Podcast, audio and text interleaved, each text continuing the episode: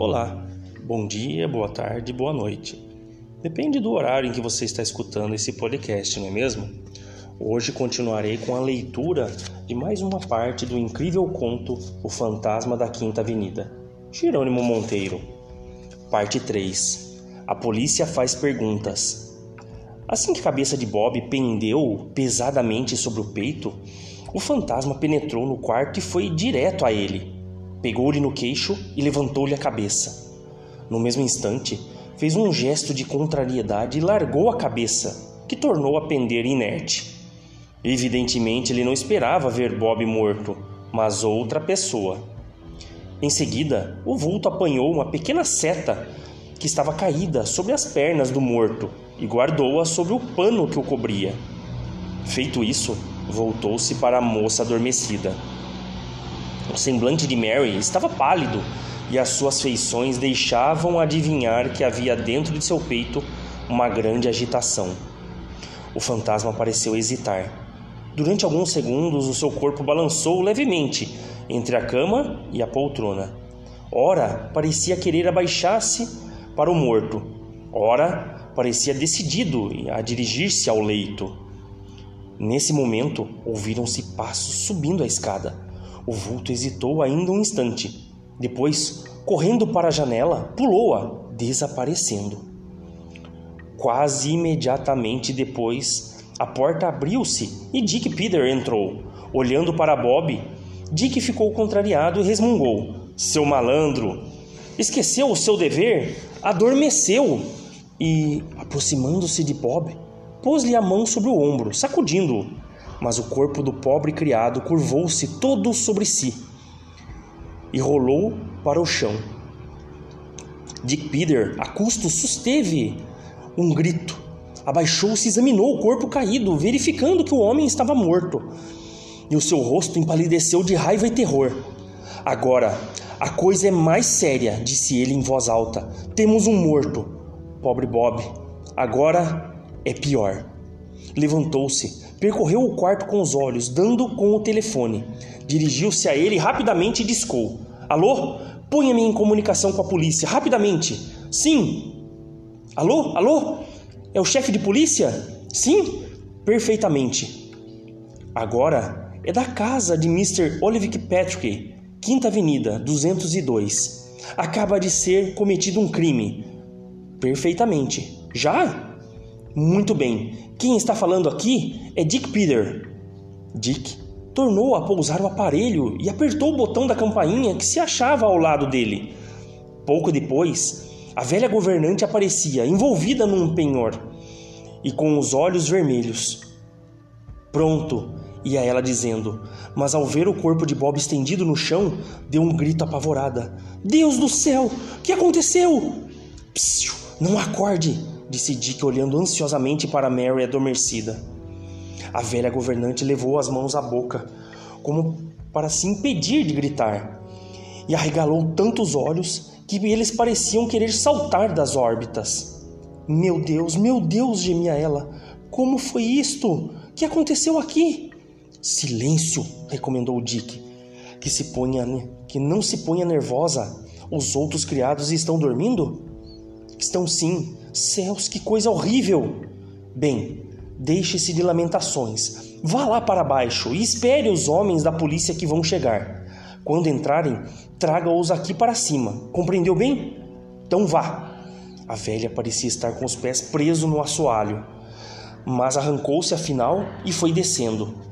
Dick abaixou-se junto ao corpo de Bob e pôs-se a examiná-lo cuidadosamente, sem lhe tocar. Foi assim que viu uma pequena mancha rocheada no seu pescoço, acima do colarinho. Uma zarabatana, murmurou. Mataram-no com uma zarabatana. Quem será o criminoso? Deve ser o tal fantasma. Ah, se eu o agarrar! E isso talvez fosse para mim. A desgraça de Bob naturalmente for estar dormindo com a cabeça voltada para trás. O criminoso não lhe pôde ver a fisionomia e teve um excelente alvo no pescoço. Se lhe tivesse visto a cara, talvez não o matasse. Nesse momento, ouviram-se passos lá embaixo. Embora os homens da polícia que chegavam. passos apressados, subiram a escadaria e os três homens apareceram à porta. Um deles adiantou-se e disse: É o Sr. Dick Peter? Sim, estou falando com o inspetor Morris, não é? Perfeitamente, Sr. Dick. Que se passou aqui? Tem se passado coisas extraordinárias nessa casa desde ontem à noite. Bem, conte o que sabe em ordem. Dick Peter vagarosamente contou tudo o que se passara desde as oito horas da noite e que nós já conhecemos bem, até o encontro do cadáver de Bob. Mas, perguntou o inspetor, por que saiu o senhor deixando Bob aqui? Que foi fazer? E o olhar do inspetor fixava-se duramente em Dick Peter. Dick pareceu ficar um tanto perturbado e respondeu: O senhor conhece-me, inspetor? Peço licença por enquanto para não dizer nada sobre isso. Preciso de mais algum tempo para poder confirmar uma suspeita. Então, terei todo o prazer em comunicar-lhe. O inspetor olhou para ele desconfiado, mas não insistiu. Dick, metendo a mão no bolso, tirou a bala que recolhera de sobre o tapete e apresentou-a ao inspetor Morris. Foi essa bala que eu atirei no fantasma. Morris pegou no pequeno pedaço de chumbo, muito interessado. Viu que ele não tinha amolgadura alguma e passou ao outro policial que estava a seu lado. Que lhe parece isso, sargento? perguntou ele. Realmente, falou o outro examinando a bala. Isto é interessantíssimo. Senhor Dick, tem aí a arma com que deu esse tiro? Sim, respondeu Dick, entregando uma arma ao sargento. Permita-me que a aguarde por algum tempo. Bem, disse o inspetor Morris, dirigindo-se à velha governanta, governante, que ainda tremia. Acorde todos os criados e mande-os ficar lá embaixo. Vamos interrogá-los. Depois, para um dos homens: Doutor, faça o favor de examinar esse homem. E dirigindo-se para outro, acrescentou: Sargento, vá lá para fora e proceda às investigações necessárias. Eu vou examinar este quarto e, depois, interrogarei os criados. O médico abaixou-se sobre o cadáver de Bob e o sargento saiu.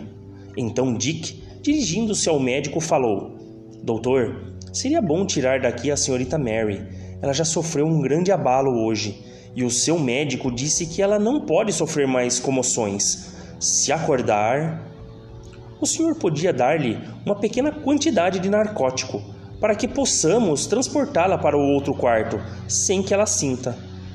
O médico interrogou o inspetor Morris, que nada teve a opor. Pouco depois, Mary era transportada para um aposento próximo.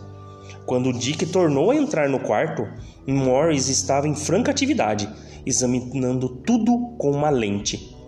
O criminoso usava luvas resmungava ele. Não deixou rastro algum. Pouco depois, o médico informava: o homem morreu há cerca de uma hora. Foi ferido por uma seta embebida em um veneno violento. Mais nada, doutor, mais nada. Então faça o favor de descer e mandar aqui o fotógrafo.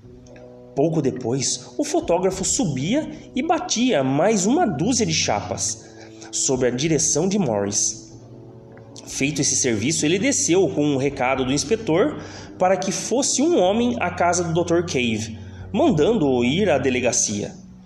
Tendo feito isso, o inspetor e Dick ficaram novamente a sós. De repente, Morris perguntou a Dick: Onde está o Sr. Patrick? O pai de Mary foi a Boston a negócio. Fale-me sobre ele. Dick hesitou. O pai de Mary não era um exemplo de carinho nem parecia gostar muito do lar, vivendo uma vida aparentemente atormentada. Mary, no entanto, amava-o muito, apesar das suas qualidades de usuário, para que Dick pudesse falar com franqueza. Desse modo, desculpou-se, dizendo que não o conhecia o suficiente para falar. Então, olhando-o fixamente, o inspetor disse: O senhor sabe quem é o fantasma? Dick ia dizer alguma coisa, mas o inspetor repetiu: O senhor sabe quem é o fantasma? Diga-o! Nossa, quem será esse fantasma, hein? Creio que saberemos nas próximas leituras. Até logo, gente. Espero que vocês tenham gostado.